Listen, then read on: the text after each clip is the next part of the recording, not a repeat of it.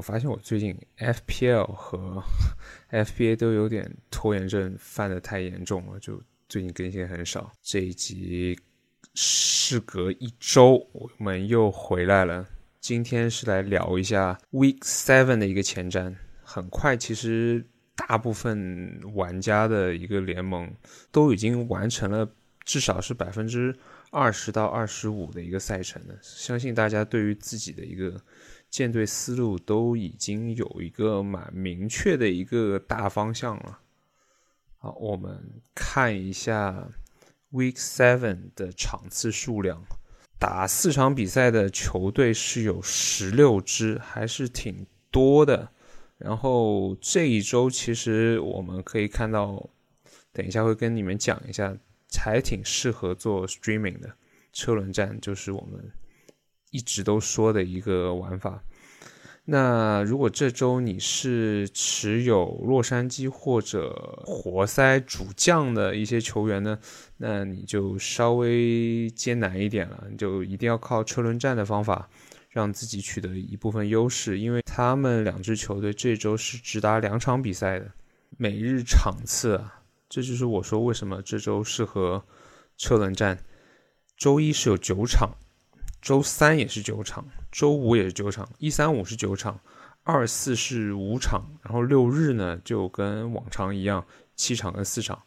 其实你只要看，如果场次数量没有超过十场的话，你都可以用你阵容里最差的一个球员做一个车轮战的一个选项，从而能够增加你的一个。数据，那我们看 back to back，周一到周二是有波特兰开拓者，波特兰开拓者呢可以持有的一些车轮选项，比方说像是 Little 啊，Larry Nance Jr. 这些，如果在某些联盟里面他是一个 FA 的话，你可以在周一周二的时候持有他们，然后把他的数据。扎干扎进用完之后，你看二三，你可以车轮一个国王的人，但国王最近其实有点复杂，像美图或者是巴格利这样的球员，你不是很确定他会不会有一个数据，但是你说难听点就是白嫖他的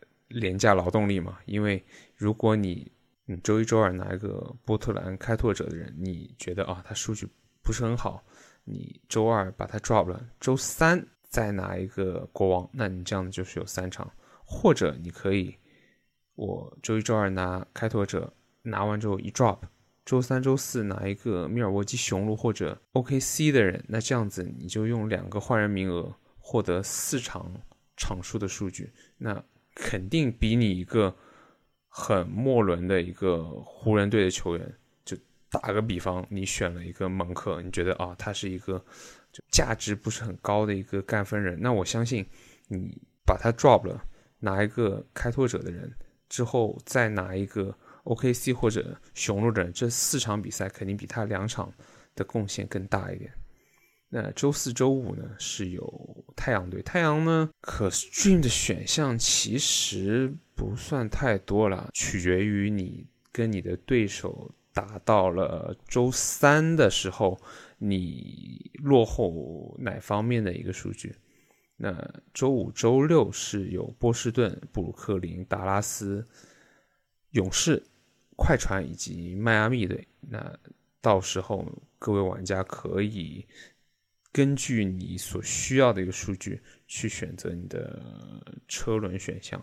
那周六、周日是没有 back to back 的。那最后一天看你是怎么样的一个。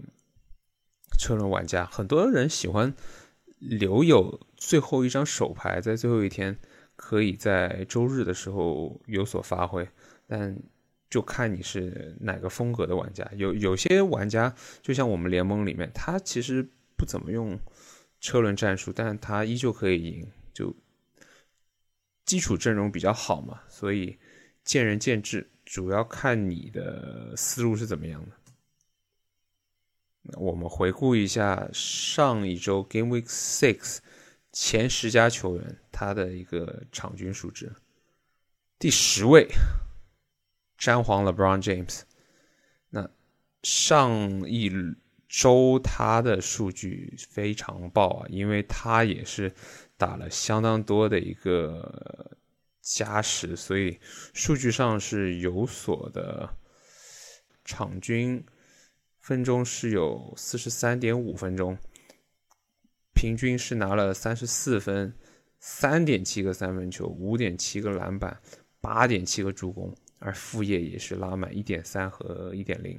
最主要呢是他的命中率还不算太差，但这一项数据也是因为我刚所说的加时赛有所加成。啊，第九位卡皇，真正的卡皇卡鲁索。那他这个两率你仔细看一下，他作为一个非常优质的弃得分的优质选项，你看他。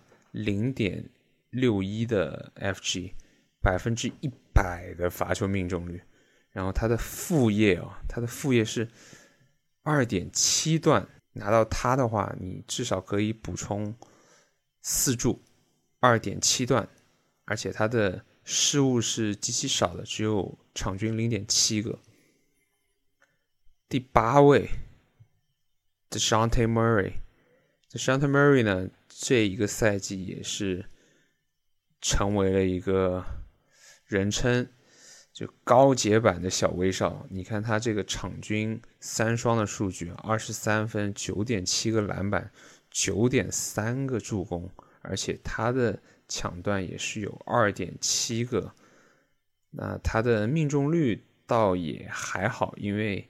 持有穆雷的玩家也大概知道他是这样的命中率，而罚球是就是稍微有点欠佳，不过这个之后应该可以恢复过来。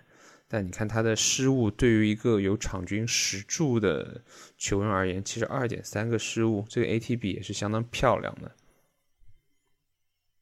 那第七位范伟伟范乔丹，你看看他这个副业啊，他。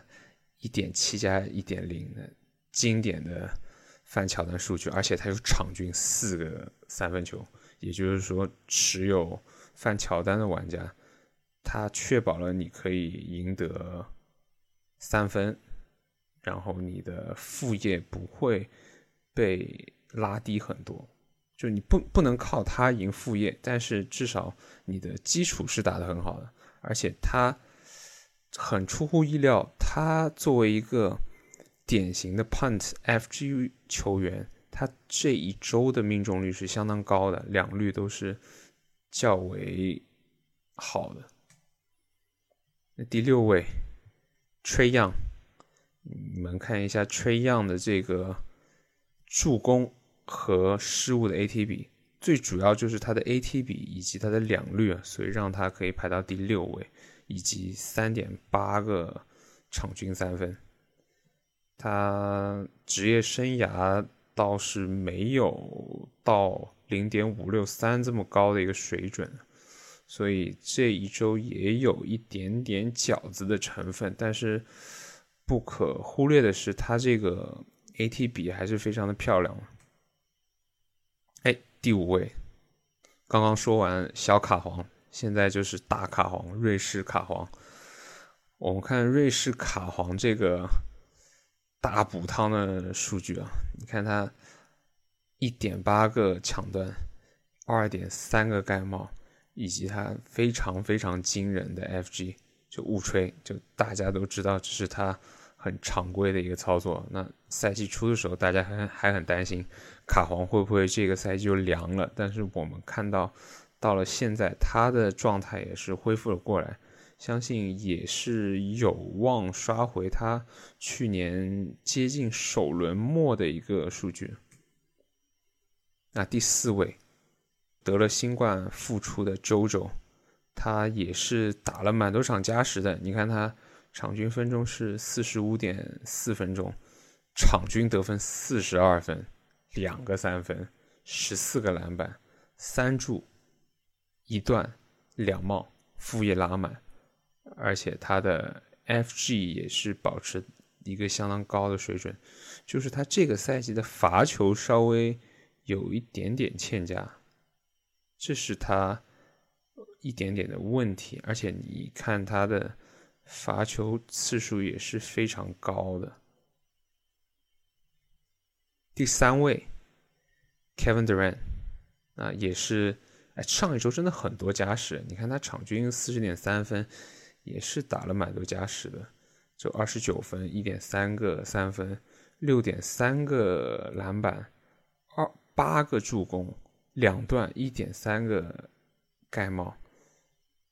他的 FT 零点八八九，场均罚球次数是有九个，也就是说选到了。杜兰特的玩家，只要在杜兰特是健康的情况下，你可以确保你有得分，你有篮板、助攻、副业以及 FT，而且你的 FG 作为一个就出出手次数这么高的一个选手，他其实 FG 真的不算烂，这个也是一个相当好的一个答卷。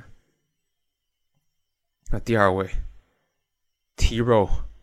复出的罗齐尔啊，这个数据真的是很疯狂。我们赛季初都觉得，就是黄蜂这么多人要刷数据，想说罗齐尔复出会不会是分不了他那一碗羹？结果他一复出，哦，照样一点问题都没有，反而让三球弟弟成为了类似上个赛季初。开始的那个哈登就是有点气氛的哈登，就得分很少，助攻很多，因为助攻都是给到罗齐尔的。我们看罗齐尔这个场均五个三分啊，然后二点八段以及零点八盖帽，他这个两率也是惊人，有零点五以及零点八五，这这上一周的罗齐尔。就绝对配得上第二。那第一是谁呢？哎，先不说第一，我们来聊一下哦。我们联盟就闲聊啊。就我们联盟有一个朋友，他是把罗齐尔加 KD 啊换成塔图姆罗威。那当时是觉得啊，好像看起来也还好吧。哇，但是现在看来，感觉获得罗齐尔以及 KD 的那个。玩家是绝对是大赚了，就希望那个朋友听到我这段话之后，他不要怀恨在心。啊，来到第一位，宇宙级离谱的 Stephen Curry 库里，哎，他那些他那些集锦真的是这太离谱了，就怎么逼抢，然后怎么虚晃，怎么腰歪到一塌糊涂，然后。在那种 超远距离的三分，都大家都已经习惯了，习以为常。你看他这个五点五个场均三分，其实很有可能是场均七个，然后是有一场，大概是可能就进了四球或者三球，就把他的平均值拉低到一个接近正常人的水准。但是你如果对手有库里的话，那你真的。三分得分，你真的看都可以不用看了，就不要去考虑这方面的。而且你看到他这个 FT 的命中率，我简直离谱。上一周他的罚球命中率是高达百分之九十四，也就是说，他上一周对于持有库里的玩家，他至少已经可以帮你奠定几项的胜利了。而且这个场均一点八个断球。